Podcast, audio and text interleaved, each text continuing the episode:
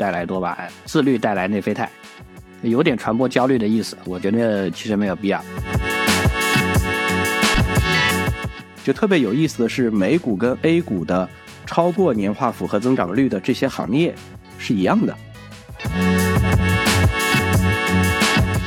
我始终是相信啊，产品研发这件事情一定是进化，就是高速的进化，快速的迭代，是胜过天才般的设计的。你要更好的输入，你要更强的条件，才能让你的结果得到更高的增长。所以这个确实是一个阈值不断的升高的过程。那这个就会变成说，它其实是一个上瘾路径吧。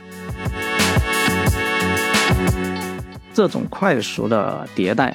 就是核心掌控了整个节奏频率，缩短了整个反馈路径，这样的一个产品的研发过程，才真的叫速度制胜，才叫快速进化。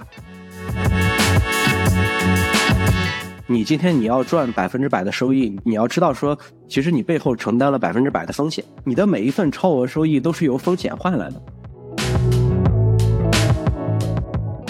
大家好。欢迎来到印第骇客，本期也是我们一个小的里程碑的一个达成啊！就我们这一期的时候，我们自己在小宇宙上面的订阅已经达到一百个订阅了，感谢我们三个人的付出吧。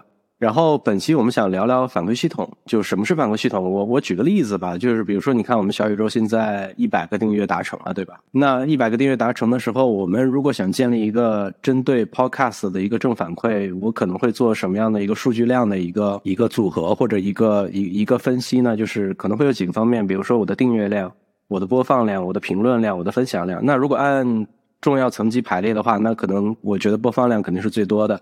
然后其次是订阅量，就相当于你的粉丝嘛。然后再一个就是参与评论的评论量，最后是一个分享量。从我们的角度上面来讲，如果播放量我们按零点四的权重，订阅量按零点三的权重，然后评论量按零点二的权重，然后分享量按零点一的权重，类似这样子做了一个规律化处理，那么我们就可以打造一个很数据化的一个正反馈系统。那每一期的时候，我们可以算一下我们自己的，就是我们讲反馈系统的这个值，就这个核心核心指标，这个核心指标到底是几？如果哪里有问题的话，我们可以相对应的去给它去补充。那当然，这里是一个数据层面上面的一个评价体系。那还有另外一个层面，就是我们自己需要有一个精神层面的一个指引，就是我们得需要有一个价值观的一个体系。就比如说我们自己在做内容嘛，对吧？那内容的这个层面上面，我们不能只有每天都是各种各样的震惊，对吧？震惊，然后谁谁谁，然后又怎么怎么着了？哪个部门又被裁了？谁谁谁什么？腾讯第一什么前端，然后被裁了，对吧？就类似这样子，每天都这样震惊，那也不行。我们自己得有自己的价值观的坚持。那这个价值观的坚持的话，里边就会有一些我们自己所强调的内容的面向，就是我们给到底我们的用户到底在提供什么样的内容，就是我们也想提供一些比较比较开放一些，然后比较能够让大家舒缓自己压力一些内容。对，这个也是我们自己的一些坚持。所以说一个。好的一个反馈系统的话，我们会有一方面是数值部分的，还会有一方面，我觉得是尤其像做内容的部分，会有很重的这种价值观的部分，就是你得坚持自己的价值观，要不然你做的内容其实很有很有可能会被数值带着带着走，就变成了各种各样的震惊了。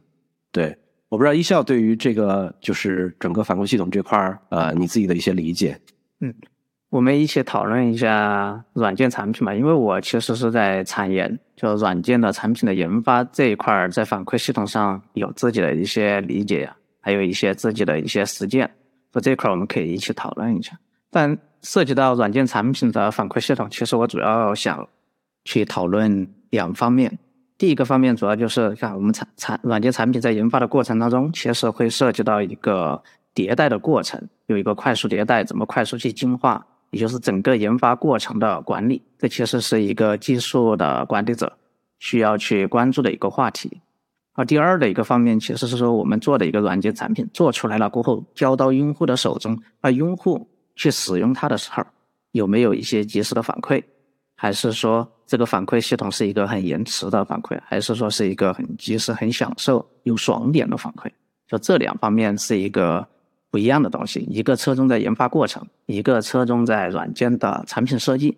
那其实也我也遇到过有一些经历，比如说可能你的老板也好，你的主管也好，可能会告诉你，哎，我们现在去做一个新的产品，那我们能不能把这个产品的方方面面想全，是吧？把它的呃，细枝末节我们都给它想得很清楚。哎，想清楚了过后，我们再去动手，再慢慢慢慢的去做，一步到位，可以把它做得很好，做到我们想要的那个目标。就这是一种思路哈，这种思路其实有人把它称为天才般的设计，就说你就是一个天才，你能够把未来一年、两年，或者说很久很久的时间，这个软件产品要长成什么什么样子，你把它设计的很好，方方面面考虑的很周到、很全。但其实这种天才般的设计究竟存不存在？这个我是比较质疑的哈，需要打一个问号的。至少在我个人的实践的过程里面，我从来没有做过天才般的设计，或者说我这个脑子从来没有产出过天才的设计。我始终是相信哈，产研产品研发这件事情一定是进化，就是高速的进化、快速的迭代，是胜过天才般的设计的。但这是我的。我自己的一个心念哈，我自己的一个观点，当然可能每个人有不同的想法，我们还是需要去尊重不同的想法。大家但是可以在实际实事求是的去实践，通过实践来反馈，来看自己的观点是不是站得住脚啊，是不是它是有效果的。好，那我今天讲一下速度，为什么我认为速速度是制胜的？就是速度制胜，就是你的速度越快。你最后才能取得那个产品研发的想要的那个效果。那速度制胜讲的是啥呢？其实有很多人对效率啊、对速度快这件事情的理解，我觉得都是不对的。特别是我们今天在特别焦虑的这个大环境下，大家认为的快就是我们大家都是跑得快，用更少的时间，怎么怎么样去达成一个很高的目标，比如赚更多更多的钱，用一年的时间、半年的时间就可以开发出一个有领导地位的产品。但是，比如我举个例子哈，那假设今天我相信在很多很多的公司，不管是大公司也好，小公司也好，那我们今天说我们去讨论我们要做一个什么新的功能，或者说做一个什么新的产品，那我们大家坐下来一起来评论、评估，是吧？有产品经理，那有技术 leader，也有开发的同学，也有老板，对吧？大家一起评估过后，说我们这个功能可能需要半年，我们用半年的时间才能把它做出来，整个。工作内容，那它就是有这么多，对吧？但是这个时候我们说，哎，我们是一个讲求效率的团队，对吧？那我们现在要打硬仗了，那我们大家能不能大家相互将就一下？我们能不能周末啊，就是少休息一天？我们九九六吧，我们从甚至零零七也可以，对吧？我们一起来把这个时间从半年的时间缩短到三个月，我们就可以把产品发布上线。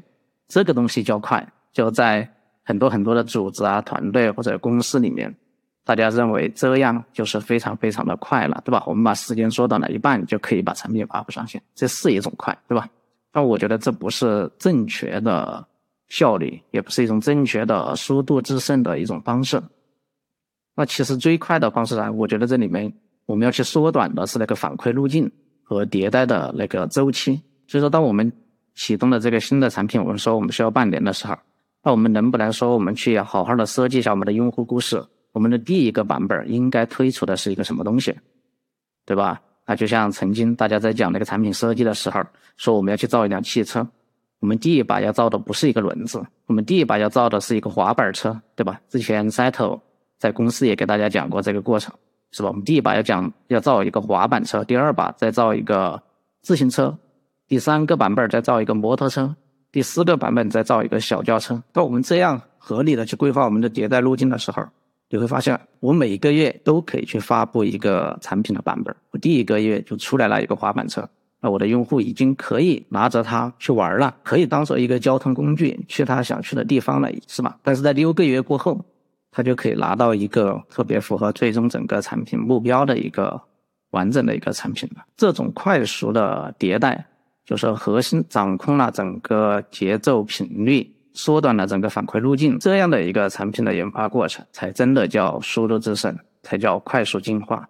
这就是我为什么始终相信，这种高速的进化是胜过天才设计，就是在这个点上，因为它和用户可以走得更近。所以说，这就其实可以提高我们在试错这个方面的一个容忍性嘛，对吧？我们可以更容易的去发现错误，也可以及时的调整。你这样说的这个故事，让我想起想起两句话，就是嗯。我们三个肯定都是听过的，然后包括有我们的听众可能也会在某一些地方，特别是一些像那种网红文章里面看到过，像什么，比如说先想清楚再动手，对吧？一次性把事情做对，这两句话我们可能都是听过的。特别是像一次性把事情做对，这个是这句话还是，对吧？阿里云的那个企业文化，它还会印在那个墙上。但实际上，今天这两句话我们来看的话，其实跟我们这种快速迭代的快速反馈是冲突的。如果你是只从字面上去理解的话，它一定是冲突的。没错。但是实际上，从我的想法来看。其实我们完全是可以去正确的理解它的，因为想清楚这件事情本身，想这个事儿，其实就是一个持续迭代你的想法的过程。但是在你迭代你的想法的时候，你是需要一些应对外部的输出，对对外部的输出，然后再拿这个输出由外部给你输入来调整你的想法。对，所以说其实验证就是一个很重要的反馈嘛，就是你自己有了一个 idea 也好，比如说我们说我们今天要去创业，找一个点子。那这个点子，我们天天在家里玩，比如我们三个人也好，还是怎么样，天天在家里叨逼叨，这个点子好不好？或者好像听上去还很酷，对吧？那其实你想的再清楚，想的再完美，我们把这个东西想的特别棒，里面可能用了很多很多很牛，我们自己觉得很牛逼的技术也好，怎么怎么样？但是你不把它扔到市场上去验证，就这个验证不一定说是我写个代码去验证，就你可以把你的想法讲给别人听，对吧？然后让。别人来给你反馈，别人是不是对你这个东西感兴趣？也说这也是一种反馈，也是一种对你可以在设计的过程中，其实都产生了很好很好的一些交互啊、反馈这样东西在里面。这也是缩缩短反馈路径的一种方式嘛。对，我们一笑讲的这个其实就挺好的。我们其实大家以往在追求的就是我，比如说就像阿里在墙上贴的那个东西，我一把把事情做对。他的想法就是，只要你想清楚了，我六个月搞成三个月。但其实真正的速度之胜，就我们讲说，你把这个事情做得很好、很快、很核心的是，就我们刚才讲的，你先把你的滑板车先做出来，滑板车做出来之后，然后自行车再做，因为你不知道你推出的这个产品对于外界来讲到底会产生什么样的影响，就大家到底买不买账？我觉得这个事儿是非常非常重要的，就跟我们今天我们自己也在看我们自己 Podcast 的数据是一样的嘛，就是。我们自己也在看，说到底我们的完播率是怎么样？到底我们播放率是怎么样？到底大家喜不喜欢这个内容？到底哪个内容里面，到底大家到底有没有什么什么样的一个反馈？就我觉得这个是更核心的是，我们要拿到一个更好的呃更短的一个反馈路径。我们需要去追求的是那个反馈的节奏啊，没错，这个事儿我觉得挺好。对，我觉得这是对今天的所有做产品的同学啊，做开发的同学，甚至做技术的管理者呀、老板啊，大家其实应该深刻的去理解。反建立一个正确的反馈系统，比你说反正你只要给我一个想要的产品，这个结果其实是要更重要的。因为你能够建立起这样的方法论，整个的这样的反馈的系统过后，其实你可能在很多事情上面都可以做对了。然后我自己其实也可以分享一个小故事哈，我自己是带过很大的一些研发团队的嘛，但是我曾经刚开始的那个研发团队其实就十多个人嘛，其实对十多个人来说。它可能是一个很小很小的团队，它不应该出现很多很多协同的方面的问题，或者说在研发过程中可以随便瞎搞就可以做得很好或者很高效。但实际上它并不是这样的。我记得我在带刚开始那个团队十多个人的时候，比如每个月都要发布一个新版本上线，但是基本上在那个发布新版本的时候，都会加班到很晚很晚，都是在凌晨三四点吧，几乎会持续到这种时间，发布质量非常不好。那可能在接下来没发布过后，在接下来的几天里面，又会追加很多的紧急发布，说只要一到发布，就会把团队搞得特别的累。但是在后来，那比如说我们去建设了一些整个的反馈系统，它这个反馈系统它是啥呢？这个反馈系统它确实是一个系统，它不是一个方法，它不是一个方法论。对，那这个反馈系统它就是集成了很多的，比如持续集成、持续测试、持续发布的整个自动化流程。那有了这样的一个。反馈系统过后，那我们就把发布周期直接缩短到了一周了。它甚至也可以随时发布上线。其实它的核心就是这套反馈系统建设起来了过后，我们就把发布这件事情从一个比较低频，其实一个月也不算低频了，然后给它提交提高到了一个非常高频的节奏，就是以周为单位，甚至随时都可以这样的一个高频的节奏。反而这种高频过后，它不需要加班了，发布也变得更轻松了。说这里面最核心的原理就是，我们给研发过程哈，整个研发过程建设了一套非常正确且合理的反馈系统。它并不是说是在我的比如 CI/CD 用的是什么工具，那这个它其实是不是很重要。但是我们最后想达到的这样的文化层面的这样的一个效果，其实这件事情是更重要的。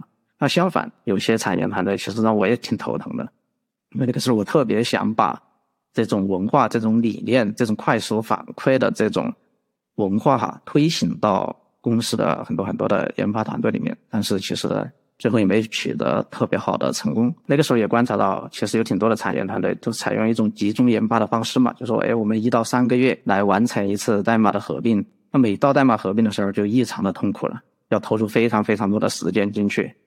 解决整个的合并以及合并过后很多很多的问题，然后整个的质量。那个时候就有一些人告诉我，有一些管理者告诉我说：“哎，我们走快了，反而可能会质量不好、不稳定。”但实际上他没有。其实我用事实已经告诉他，走得越快越稳定，这质量还更好的。所以这就是一种典型的没有反馈系统，那你就只能自己埋头干嘛？那其实你的结果最终只能怎么样？就是交给运气了。好，然后这个是研发过程。其实还有另外一个，我觉得挺重要的关于反馈系统的。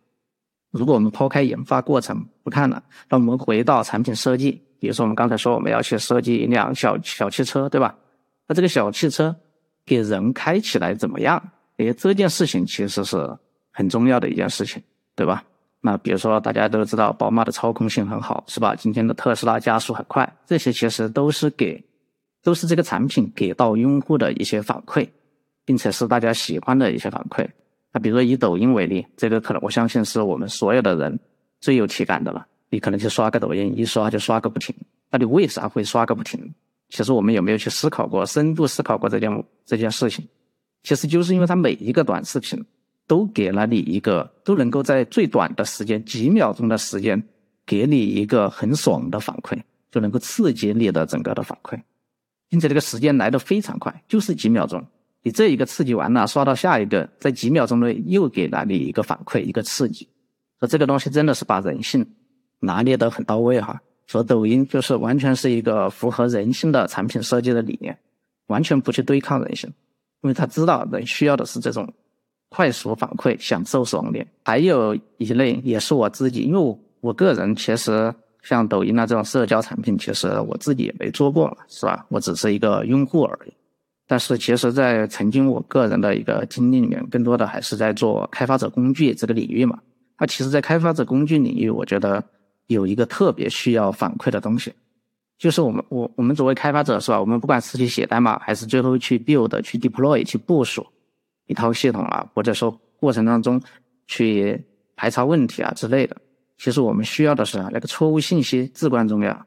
对于错误信息，你究竟要如何如何的传达给用户？你究竟是通过邮件，还是通过消息，或者说通知等各种方式？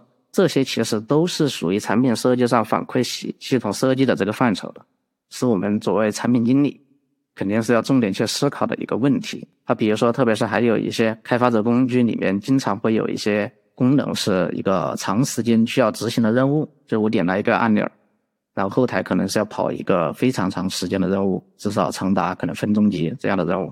那可能也不可能让别人在那儿等着吧，是吧？等着作者难道真的喝咖啡吗？所以说这个时候，面对这种长时间的任务的时候，你在产品设计的时候，你应该怎么做？那首先我们肯定是要避免这个长时间的任务提交去运行的过程当中，在一分钟、两分钟过后才才给一个错误反馈。那我们能不能提前的就去把环境啊、条件啊这些相关的一些正确性，就说给它做一个 pre check 这样的检查？说这是非常非常必要的。就是当我们去设计这样的产品功能的时候，做什么 pre check，先保证我们的环境啊，整个都是正确的。这件事情其实都是属于产品设计上的反馈系统，能够提前反馈，缩短反馈路径。对，我觉得一笑刚才讲的那个抖音的那个部分，我觉得还挺好的。就现在其实中国有六七亿人每天都在刷抖音嘛，啊，几秒钟一个刺激点，几秒钟一个刺激点，就其实这个是。很明显是利用了人体的这个反馈机制的，对吧？就是其实你人体里边有分泌一些物质，对吧？多巴胺呀、内啡肽呀，就这些这些物质，然后它会让你觉得说，哎，这几秒钟就分泌一次，几秒钟分泌一次，就其实这个事儿就就让我觉得很爽了。那我不确定，就是龟龟有没有对这方面有没有一些研究啊之类的？就是比如说在人体这个层面上面有没有什么，就我们讲自己内部的一些机制，然后其实它也是一个反馈系统。这个我来我来当个民科给大家讲一讲吧，借由这个话题来讲一讲这个道理好了。那实际上人其实本身就是一个非常复杂的反馈系统，就自然自然世界里面有很多很多反馈系统，那人是一个非常重要的反馈系统。今天我们很多产品设计本身就是在拿捏人的这个反馈系统。那了解这个反馈系统是怎么运作的，一定程度上能帮助我们，起码尝试去控制自己的行为。但实际上控制自己的行为真的挺难的啊。那人里人脑里面有两类物质，作为人体的这个反馈系统的中间地质是去发挥作用的。刚刚提到多巴胺还有内啡肽。它们的区别在于什么呢？这多巴胺算是一个多巴胺的路径，是一个正反馈系统，就是你感受到快乐，它就会分泌，然后让你快乐，鼓励你去做这些事情，做得更多。这是一个正反馈的持续增长系统。当你预期会得到快乐刺激，当你的欲望被满足的时候，人体就会分泌多巴胺，它会去奖励你。然后呢，内啡肽是一个负反馈系统，内啡肽内啡肽的整个路径是一个负反馈系统。它是在你收获了痛苦和疼痛之后，人体补偿给你的啊，让你在痛苦和疼痛之后感受到快乐。它的目的其实是让你去愿意坚持做这件会有一些痛苦的事情。举例来说，比如说像购物、游戏，大部分游戏的那些设计里面，然后还有刷抖音啊，这种基本上都是多巴胺在起作用。然后呢，锻炼，对吧？锻炼之后你全身酸痛，但是你感觉很爽，这个就是内啡肽的起作用。还有特别简单的吃辣，吃辣其实也是内啡肽的起作用，因为喜欢吃辣的人就是吃完辣之后他会觉得很爽，其实是内啡肽的起作用。所以从这个其实我们可以看得出来啊，多巴胺是即时的，然后内啡肽则是延迟的。有些有些网红文章会这么讲，说什么纵欲带来多巴胺，自律带来内啡肽，有点传播焦虑的意思。我觉得其实没有必要，我们是完全可以在了解了这个反馈系统之后，尝试借用这个反馈系统。来帮助自己去控制自己的生活，比如说刚刚提到的锻炼，对锻炼会产产生内啡肽嘛？那很多人是跑喜欢跑步，但是也有很多人坚持不下去啊。比如说我，我是觉得跑步其实是一种比较枯燥的运动，我不太能坚持得下去。对，那我们回到反馈系统的角度看，因为跑步你可以理解，基本上只有内啡肽路径在起就是跑的过程中你可能很难很快的享受到。如果我们以前跑步的话，我们会知道跑到半小时之后。然后再往后跑的时候，我们可能会突然就开始轻松了，它就是延迟满足的。但是我们是不是可以换一种运动，对吧？假如你跟我一样跑步坚持不下去，你可以考虑换一种运动，带有一些即时反馈的，可以在一开始就给你一些幸福感、快乐感的运动，比如说像羽毛球、篮球，嗯，对吧？我们在这个运动过程中，我们就可以得到一些即时反馈的快感，就更容易让我们坚持下去。对，比如说一笑，你更喜欢玩壁球，对吧？它这里面其实也有一些这方面的因素在里面，你也可以稍微分享一下。对，因为玩壁球哈，就是当然有两个原因，我觉得壁球就是，当然比如羽毛球啊、篮球这些可能都是多人运动嘛，其实里面有很多的对抗属性在里面。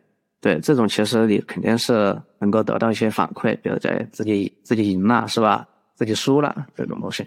那壁球也是一样，壁球其实也是两可以两个人一起打，也可以一个人打嘛。一个人的话就就是对着墙壁打嘛。但是呢，每次球的反弹回来的角度啊，比如落点呐。或者你自己能不能追求打到一个好的位置啊？或者说你自己追求一个好的发球角度啊？这些等等这些东西，其实都是你在过程当中能感受到的。哎，能够我这次打好了还是没打好？但是呢，跑步我确实坚持不了跑步。那跑步它确实太枯燥了。哪怕我在这儿去听着音乐或者听着播客，反正那就是一件挺枯燥的一件事情。总觉总觉得唯一的好处就是跑步可能对场地的要求没那么高。对，所以我自己反正觉得。壁球啊，这些运动肯定是享受的。就为什么更享受？其中很大的一个核心原因就是它能给我一些及时反馈。当然，虽然说我们经常要提倡延迟满足，但我觉得这是两个东西哈，就是延迟满足和能去做一些及时反馈的事情，它其实也也不冲突。就是对，对的，是的。那我们再说回来，比如说游戏啊，包括抖音，其实这些东西。它就是针对人的反馈系统去设计。但是今天的游戏，我们知道今天的游戏本身也是属于运动，对吧？我们在那个亚运会里面都有电竞项目了。它其实优秀的设计游戏设计里面，基本上这两个反馈路径都是存在的。我们可以想象一下，比如说《一身神装》一刀九九九九九，这个是多巴胺路径啊。但是像《黑魂》这样的游戏，或者说像那些呃电竞类的游戏，你是在经过艰苦卓绝的训练也好，反复的受苦受难之后。去完成了高难度的挑战，打败了对手，这种都是属于内啡肽路径。它其实创造的是成就感，不是爽感。我们其实要警惕的是那些只有多巴胺路径的游戏。大家可以想一想是什么样的游戏，对吧？嗯是兄弟就来砍我，其实就是这种游戏啊。对，这类游戏，而且我们为什么要警惕它？这类游戏往往它是通过什么来给你多巴胺的呢？就是通过让你充值六四八。所以你可以想象一想，你充六四八，你充的是什么东西，对吧？你充的其实都是多巴胺啊。所以玩游戏我觉得不是什么问题，但是如果真的你就沉浸在这种多巴胺路径的游戏里面，对吧？那你很很可能真的会比较容易上瘾，而且它也并没有让你的精神得到一些什么样的锻炼啊。所以游戏我觉得不可怕。今天也不是说游戏是电子鸦片，但是真正只有多巴胺路径的游戏，可能一定程度上算是电子鸦片吧。对，是的。说完游戏之后，我们也可以说一说还有一些别的东西，就是我们在生活中会有关的，你可以基于这些知识去做调整的啊，去掌握一些技巧的。比如说沟通，呃，我们想可以想一下，当你的下属工作或出现失误，或者说当你的伴侣犯了一些错误，让你很生气的时候，你有一个非常简单的办法，就是把他痛骂一顿，对吧？然后看他自己的造化，看他自己内部的那个反馈系统能不能，呃，最后产生一些内啡肽，说我自己化悲愤为力量。但是我们也可以有一个别的选择，就是在让他认识到自己的错误之后，你可以严厉的让他认识到自己的错误之后，最后再给他一些适当的鼓励，啊，去尝试建立一个负反馈路径，来让他犯错误这件事情，激励他去把事情做得更好。那这个是我们很多在这个沟通技巧上可以去尝试把握的。然后还有比如说，我们很多人都会觉得说，每天上班像上坟一样。我相信我们的听众里面有挺有蛮多人可能是这样的。那你可以想一下说，我我上班这么这么痛苦，因为我没有及时反馈。可能问题就是我在上班的过程中没有好的及时反馈。那你就可以尝试给自己在工作中增加一些即时正反馈。这个是因人而异的。对我来说，我会觉得说，哎，把我的工作设备更新一下，啊，会让我得到一些好的即时反馈。比如说，我把我的键盘换成一个我特别喜欢的键盘，啊，那每一次敲下敲上去的时候，我都从这个键盘上得到了一些让我快乐的反馈，啊，像我就会觉得说，这个工作可能就没有那么难熬了。那你对于你来说，你可能说，哎，我要把我的自己的桌面打扮一下，对吧？放上一些手办呐、放上一些鲜花和绿植。那当我做到这个工位的时候，我就从这个环境里面得到了一些正反馈。啊，让我觉得也不要那么难熬了。对，大家可以尝试一下。如果你真的觉得这个 B 班上的很难受的话，那假如说啊，这个班真的是连你干这种事儿都不允许的话，我们知道有些公司不允许你这个样子，对吧？你连换个键盘都不让你换的，那它确实太反人类了。你可以想想，你在整整个工工作过程中，对吧？多巴胺的路径也没有，可能内啡肽的路径也没有，这做的事情也没有什么成就感，那它确实太反人类了。你可以考虑真的换个环境，没有必要跟自己作对，对吧？我们都知道这些事情。没错，这种就是和人和人性作对嘛。你的人性就是要及时反馈，不要延时满足。对，这里面其实有一个点啊，就我觉得哥哥讲的这个还真的挺好的，就是呃，我们讲多巴胺这个东西，多巴胺其实是不是它的阈值会不断提高的？你今天充个六四八，明天再充六四八，你可能得到的这跟这个六四八相比就，是的，是的，好像就少很多了。其实，其实这里可以再稍微展开一下，因为我刚刚提到正反馈系统、负反馈系统，对吧？那正反馈系统是你的输入信号和你的调整方向是相同的，叫正反馈系统，所以它会带来的一个结果就是它一会一直持续的螺旋增长。那其实不光是人体，人体是因为它是生理性的，它会导致这个阈值提高。其实我们在呃我们自己设计的一些反馈系统里面，这种持续增长系统，它的阈值都是一直提高的。你要更好的输入，你要更强的条件，才能让你的结果得到更高的增长。所以这个确实是一个阈值不断的升高的过程。那这个就会变成说。它其实是一个上瘾路径吧？有没有发现那个就是我们经常讨论那个话题？为什么我们长大了好像变得没有之前那么快乐了？对，其实就是这个原因。就是你小的时候可能有个小玩具，是吧？吃一个特别小的好吃的糖，个东西你就很快乐。但是长大了过后，你不断被各种外界物质的刺激了。我今天其实你的那个 buffer 已经很高很高了，那个 bar 已经被拉得很高很高了。就不知道赛总是不是想讲这个事情？对，就是你的阈值在不断提高的过程里面，其实你多巴胺这个路径你会越难越来越难以满足嘛。这就是为什么我们要小心那些廉价的多巴胺。其实包括内啡肽也是一样的。当然，我们知道有一些阿片类药物，它是直接产生内啡肽的。那其实这种就会变成说，你你的这个反馈路径被你被你跳过了，你直接产生内啡肽，然后内啡肽让你快乐，它又又变成了一个无限增长的正反馈路径。所以这种药物也会让人上瘾。所以我们要小心这种特别廉价产生的内啡肽也好，多巴胺也好，它会让你的这个阈值提升的非常非常快，然后你就会沉浸在这个之中，然后去寻求更多的刺激。对，这个是比较危险。其实你这个已经不是民科了，你已经很专业了。阿片类药物来了，没有这个可以查到的，对吧？Google Google 就可以查到。对，我觉得这个还是挺好的。就是我我觉得我们的听众，就是我们大家一起能一起学习一些，比如说像内啡肽、像多巴胺类似这样的一些专业名词，你也能够更了解自己的身体。你知道说，哦，我现在这个快感是什么东西来的？我要警惕一下，我这个快感到底是快速的快感，还是其实我是通过艰苦卓绝的努力带来的成就感的这种快感？我觉得这种是很不一样的。啊，我觉得大家都得去，都得去仔细思考一下。从我们自己而言，我们自己也都工作这么多年了嘛，真正从投资、从赚钱的这个角度上面，我觉得也有一些，就是所谓的正负反馈的一些东西。我我总结过我自己这么多年的投资的经历，就是我觉得我所有的正反馈几乎都是来自于 ETF 的投资，我所有的负反馈几乎都是股票跟期权的投资，尤其像什么不设止损啊。然后自己看好一个股票，然后压的太多啊，等等之类的，很多很多时候，你可能亏了很多钱之后，你突然醒悟过来说，其实你可能这样的投资方法是不对的。就它也是一种所谓的负反馈带来的一种，你正向的去修正自己的行为嘛，然后你去你去能达到一个更好的一个投资效果。我其实自己在投资上面，我现在几乎只投 ETF 了。就 ETF 是什么？就是它是一个一揽子股票，你可以认为。呃，中国的 A 股里边，它有像包括沪深三百、像中证五百。沪深三百什么意思？就是沪深两市的前三百家最大的公司。啊，中证五百就是沪深两市里边前三百家公司除外的后五百家公司。你可以认为沪深三百就是最大的三百家，呃，然后中证五百就是啊中间的五百家，啊，就就这些公司，就类似这些公司，它就是一揽子股票。这种一揽子股票的话，对于你来讲，它会有一个。比较大的一个优势就是它不会归零。首先，期权是极有可能会归零的，然后股票的话是有可能会跌百分之八九十的，啊，甚至百分之九十多，呃，就是都是有可能发生的。但是对于 ETF 来讲的话，它跌幅那么深，不会那么容易，因为很多人会讲说 ETF 是一个不会死的投资。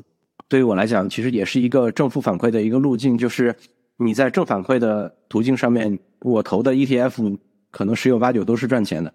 你不管它赚的多不多，它都是赚钱的。但是你投的股票跟期权，尤其这几年，呃，我们讲其实商业环境不好嘛，或者说其实投资环境不好，其实很多股票跟期权都亏很多钱。对，所以我觉得这个也是一个一个很大的一个不一样。而且很多人其实他喜欢去炒短线，炒短线带来的快感在哪呢？就比如说我今天有一个股票，然后我今天买进去了，然后立马就涨了百分之十。我可能内啡可能多巴胺都爆棚了，对吧？然后第二天我又买了一个，然后又涨了百分之十。对吧？我每天就整这种，就是这种叫短线，短线什么炒龙头嘛，对吧？就类似这样子。但是你没有听过的故事是，这个哥们儿第二天买进去的时候，后来这个股票就连续跌停了四天，一直都卖不出来，对吧？就是就类似这样子。但是他负反馈他没有告诉你，对吧？但我觉得很多人还是热衷于去玩这种游戏，因为他象征性的把自己亏钱的这个部分在脑子里面遗忘了。他每天想的都是，你看我今天对吧，又整了一个六四八，对吧？就是爽。他他他就是这样的，但是对于做 ETF 投资来讲，它每天涨涨跌跌，但是你回头看，你一整年背后的路径的话，其实你的 ETF 投资十有八九都是赚钱的。呃，现在的整个的那个行业里面，其实还会有一些区别嘛，比如说，呃，现在比如说芯片呀，比如说 AIGC，就现在我们讲 ChatGPT 的整个概念股这边可能涨了很多。然后整个大盘现在可能涨涨跌跌，那你可能可以去选择一些作为行业的 ETF 投资，你看好这个行业，你可以做这个行业的 ETF 投资，啊，也是可以的。我自己其实分析过，包括美股跟包括 A 股，就是我可以给大家讲一下，就美股跟 A 股的整个的过去的年化的复合增长率。我我看了一些美股的，就是过去五十年的年化复合增长率，它是按标普五百指数，标普五百指数是什么呢？就是整个美国最大的五百家公司，啊。它过去五十年的年化复合增长率是十点八，意味着什么呢？就是你五十年内你每年就丢进去，你把你的钱丢进去，你就买标普五百，你就可以每年赚百分之十点八。然后 A 股是一个什么数字呢？A 股其实也有百分之九点零九啊，就是你把你的钱丢到 A 股里面去，然后你你如果你买我们讲中证八百，就沪深三百加呃中证五百，就加起来就是中证八百，就是中国前八百家最大的公司，然后它也有九点零九。但是这个里边其实有几个是是增长的超过这个年化复合增长率的，有很多是跌过年化复合增长率的。就特别有意思的是，美股跟 A 股的超过年化复合增长率的这些行业是一样的。嗯，它分别是什么行业呢？就是美股的，就是超越整个五十年年化复合增长率十点八的的前三大是什么呢？第一个是科技，科技有大概十七点四，医药有大概十四点六，然后再一个就是可选消费是十三点八。消费行业里边分两个，一个是可选消费，一个是必选消费。可选消费就是比如说你买家电呀，你买汽车呀，你买这些不是你每天吃喝拉撒必须要买的。必选消费什么？比如说你买个油啊，买个蛋呀，买个这这些东西都是你必须的，跟食品相关的这些东西都是必选消费。那可选消费的话，就是它有大概十三点八，或你投标普五百的话，你大概有十点八。假如你把标普五百的这个东西分散开，你投前三大 ETF，就是投科技、医药加消费的 ETF，你应该可以做到十五、十六的年化。这个就是你自己只要投这三大行业，就有百分之十五到十六啊。所以说这个是很猛的。你想一下，你年化百分之十五的话，好像巴菲特是百分之二十嘛，对吧？你其实你你如果不当巴菲特，你那你自己你去关投标普五百，你也有十点八。所以说，巴菲特对 对很多人讲说，其实你就投标普五百就可以，对吧？很多人你就稳健投资，你就投这个就可以了。国内的其实我也研究了，因为最近其实 A I G C Chat G P T 这个概念很火嘛。我觉得国内跟国外市场里面有一个巨大的差别，就是国内你看找的这些股票都是些什么什么鬼？比如说有一个股票叫汤姆猫。汤姆猫是什么？就是你们记不记得有一个 iOS 里边有一个软件，就是一个猫，你说什么，那个猫用它的话把那个东西说一遍。没事的，是的，就是类似类似这种软件，就现在都涨得超级猛。还有就是科大讯飞，因为它自己都没有 ChatGPT，没有 AIGC 的产品，就各种涨，对吧？还有一些就是什么浪潮啊之类的，对吧？去买 NVIDIA 的芯片啊，谁的芯片啊，自己可能有些自研的，但现在我估计未来可能也会被制裁等等的。反正就这种东西涨得很猛很猛。我觉得国外的 Nvidia 涨得猛是大家都能理解的，对吧？我自己只有我自己有 AI GC 的芯片，对吧？然后我自己又是最领先的，我又有这么多。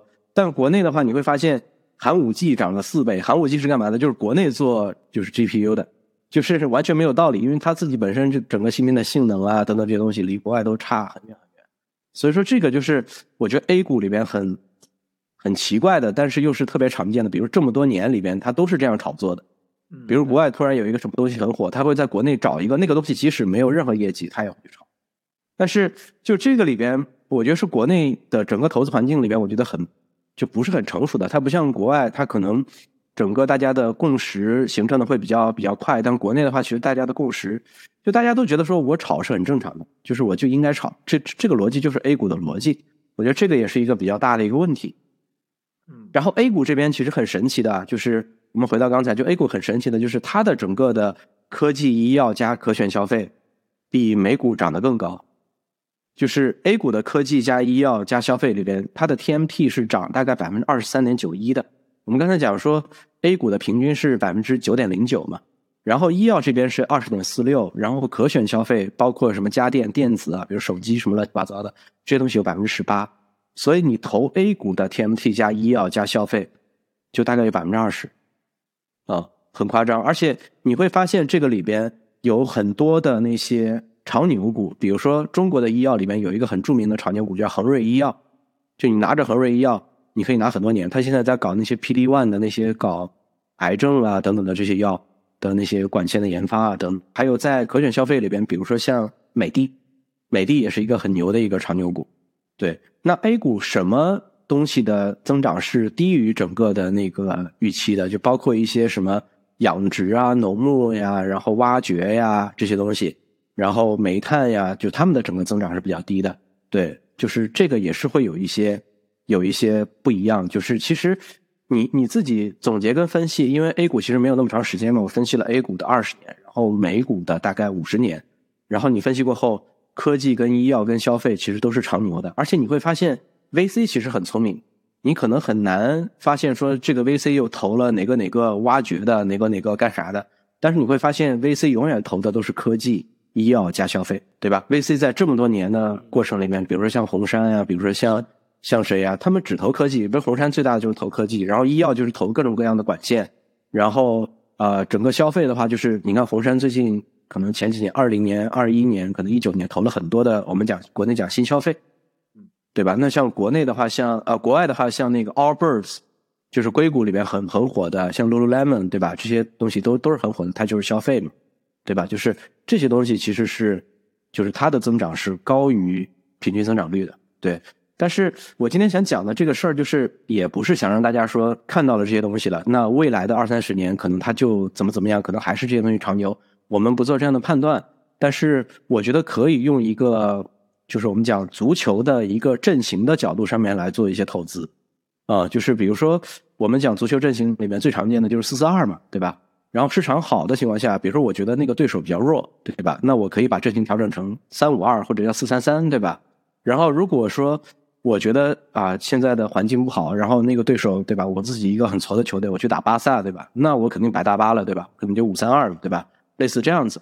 那我觉得，对于我们自己的角度上来讲，如果我们不想去做这样的高风险投资，比如说我就投科技、医药加消费，它有可能年化未来十年之后的年化可能也有百分之十五，但是你有可能第一年的时候可能你会跌百分之二十，你受不了。可能会有这样的波动，你可能会受不了。所以说，我们可以用类似这样的足球的一个思路去做这样的一个东西，就是比如说你是有一个四四二，对吧？那你百分之四的这个呃，就是我们讲你的后卫的这个四的这个过程里面，你可以投一些债券加中证红利，因为中证红利现在的年化年息大概有百分之四点几，呃，就是你每年你就拿着那笔钱你放在那儿，它每年都会给你大概支付百分之四点几的利息。然后还有一些债券，债券有些比较高的也能做到百分之三、百分之五，类似这样子。对，这些就是保底收益。比如说你自己可能有个几十万，然后你就投这个债券加红利的，你就投类似这样的。然后你再有一些是跟上大盘收益的，比如说现在大盘收益里面有百分之九点零九，你你长期投着它就有这么多，那么你可以去做一个再投一个百分之四十，然后你投这样的中证三百加那个沪深三百加中证五百。这样的话，你就可能会有一个百分之九点零九的一个收益，这样加起来，你可能会有百分之六、百分之七的一个稳固的收益，相对稳固的收益。那么你剩下的百分之二十，或者你好的年景情况下，你投百分之三十，你可以投一些科技加医药加消费的一些 ETF，然后这样的话，你会有百分之三十的收益。那那百分之三十的收益的话，你自己可能做一做就能做到大概百分之十五、百分之十六。你整体弄下来，可能你的年化收益会有百分之十二到百分之十三，但是你的整个收益的。我们讲它的波动性就会比较小，就会小于其他的一些波动啊。然后这样的话，你的你的整个投资的这个链路里边，就是你会你会非常安心，对吧？那这样的话，其实我如果用类似这样的方式去投资的话，我的整个波动率会降低，然后我的投资的稳健性会变高啊。我觉得这个事儿是挺有意思的。那比如说你的目标是。年每年大概能做到百分之也不谈多少了，大概每年做到百呃二三十万的收益，你觉得你家庭收入就足够了，对吧？那你可以算一下二三十万，然后你除以大概百分之十二，对吧？你就大概是做到两三百万的呃收入，然后你可能就每年百分之二三十可能就够了。那如果说今年的今年的收入它不会那么稳定的话，你可以稍微再多一点，比如说做到四百万，四百万的话你年化这么多，就是其实你每你自己的整个安全感就会很高了。我觉得我最近有听到一句话，我觉得这个这个东西挺好的，就是你的安全感构建这件事儿是很重要的。就比如说很多人现在不去工作了，自己就很焦虑嘛。那焦虑的点在于说，首先我自己可能没有那么多钱，其次我自己可能不知道我自己干什么会有收入会有收益。这个里边可能我觉得有两方面的呃一个焦虑在，一方面是自己对于自己能力的焦虑，就是你突然在一家公司里面干了五年，干了六年。你可能有点怀疑自己的能力在市场上面到底吃不吃香啊，这是一件事儿。再一件事儿就是，其实你没有自己在物质层面上面的一个安全感构建啊。我觉得这件事儿也很重要，就是比如说你有一部分物质层面的，比如说你知道说你大概一年现在能呃，我的被动收入，我在物质层面上的收入就能构建出大概十万块钱、十几万块钱。我自己其实过一个节俭的生活，我也能生活。我觉得安全感这个层面上面比较好的一个点，就是不是说我自己想干什么就干什么，是是一个一个好的，而是说我不想干什么就不干什么。啊，我觉得这个是人生上面的一个好的一个选择，就是自己我就不想干这个事儿，那我就不干了，对吧？然后我想干什么就干什么这件事儿，就很多时候你可能又会陷入到那个六四八的逻辑里边。比如说有一个人中了，对吧？中了一个亿，对吧？我想干什么就干什么。很多人中了一个亿之后变成灾了，就他他本身他就。可能自己自己就每天就六四八了，对吧？可能没过几年，这个人就没了，对吧？对，我觉得这个东西其实是一个比较比较大的一个不一样，就是我不想干什么就不干什么。但是我觉得人生该过还是得过，你不能说把自己搞得搞得好像我自己想干什么就干什么，这事儿也是不对的。就内纵欲就是整个多巴胺多巴胺分泌过剩，阈值不断提高，就导致的这样的悲剧，对吧？纵欲，纵欲。嗯，哎，settle 有一个问题，我想请教一下的，就是我们是不是可以认为说，股市在大周期里面，它其实就是人类整个社会经济发展的反应嘛，对吧？我的社会总量、经济总量越大，那其实我的股市里面，股市整个价值就会越大。我们是不是可以在长周期里面是可以这么理解？对，其实其实我觉得这个背后有一个更大的一个逻辑啊，全球的通胀的这个逻辑，它是永远不会通缩的，就是你的钱会永远贬值，因为现在的所有的币值跟跟什么东西都不挂钩了，你知道吗？就是就是对于政府来讲，我想发多少就发多少，啊，它在长周期的这个路径上面，它一定会不断的贬值的。增长，对，对，它一定会通胀，一定会不断贬值，嗯，只不过贬值的多少而已。比如说现在像欧美国家，它可能贬值的今年一整年贬值就比较多。比如说我的必必选消费，我们刚才讲必选消费，比如说的肉蛋奶之类的涨价都很多，对吧？那这个其实相当于一部分贬值嘛。这种东西的话，其实就是你在长周期里边，你的钱会不断的贬值的，不断贬值的过程里边，你会发现企业会根据这个过程里边不断涨价的，涨价过后，其实企业的营收会不断增长对。增长过后就带来了说，比如说我的分红、我的这些东西、我的利润、我的分红这些东西也都会不断增长的。所以说，你投资是一个比较好的能抵御通胀的一个方式，就是因为你可以跟上一些企业的步伐，嗯，就是参与到这个通胀里面，对吧？对你参与到这个通胀里面了，对，因为它总会有一些企业它不断的冒出来，而且这个里边有一个比较大的一个风险是什么呢？就是你自己如果在投资的这个过程里边，你自己去买个股，这个公司有可能在一个周期里边就挂了，是很有可能的。但是如果你去买沪深三百跟中证五百，它会有一个什么好处呢？比如说，它每隔半年跟每隔一年，它会做股票调整，就是你永远买到的是中国最牛逼的前三百家公司跟五百家公司。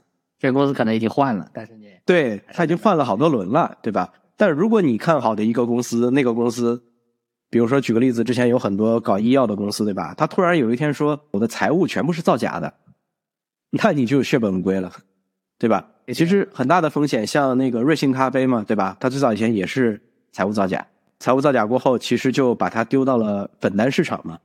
但是瑞幸这家公司很厉害的，就是它自己本身又有很强大的这样的个人能力，对吧？公司能力，它自己的数字化什么的做得很好，最近又开始涨回来了。就这个里边其实风险很大。那当然，如果你第一天你发现瑞幸咖啡造假，从你个人的投资逻辑上面来讲，你发现你以前看到的都是假的，那你极有可能就会把它卖掉。所以实际上我们可以理解说，因为像你刚刚讲的，有一些行业，科技、医药、消费，是吧？它是它是超过平均的。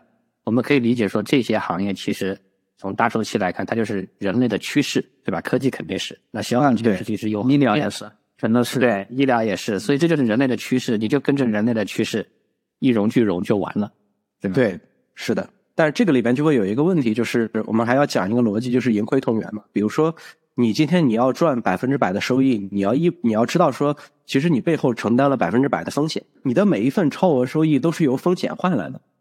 就要理解这份这个逻辑，这个逻辑是什么意思呢？就比如说，我今天我知道说我在银行里面我去存一个定期，比如现在美美国的利息比较高嘛，我知道我的定期大概能就能存到百分之四点几、百分之五点几甚至，对吧？我知道说我的无风险收益是百分之四。那当我去追求百分之六、百分之七的时候，我得知道说我承担了什么风险。比如说，我去把我百分之四的这个东西的一部分拿出来，我去买了债券，对吧？那债券就会比我的无风险的这个啊、我们讲利息的吃息的这个部分，就是我我就会有比较大的风险，因为我投的其实是这些公司的债券，公司发的债，它就不是银行给我的了。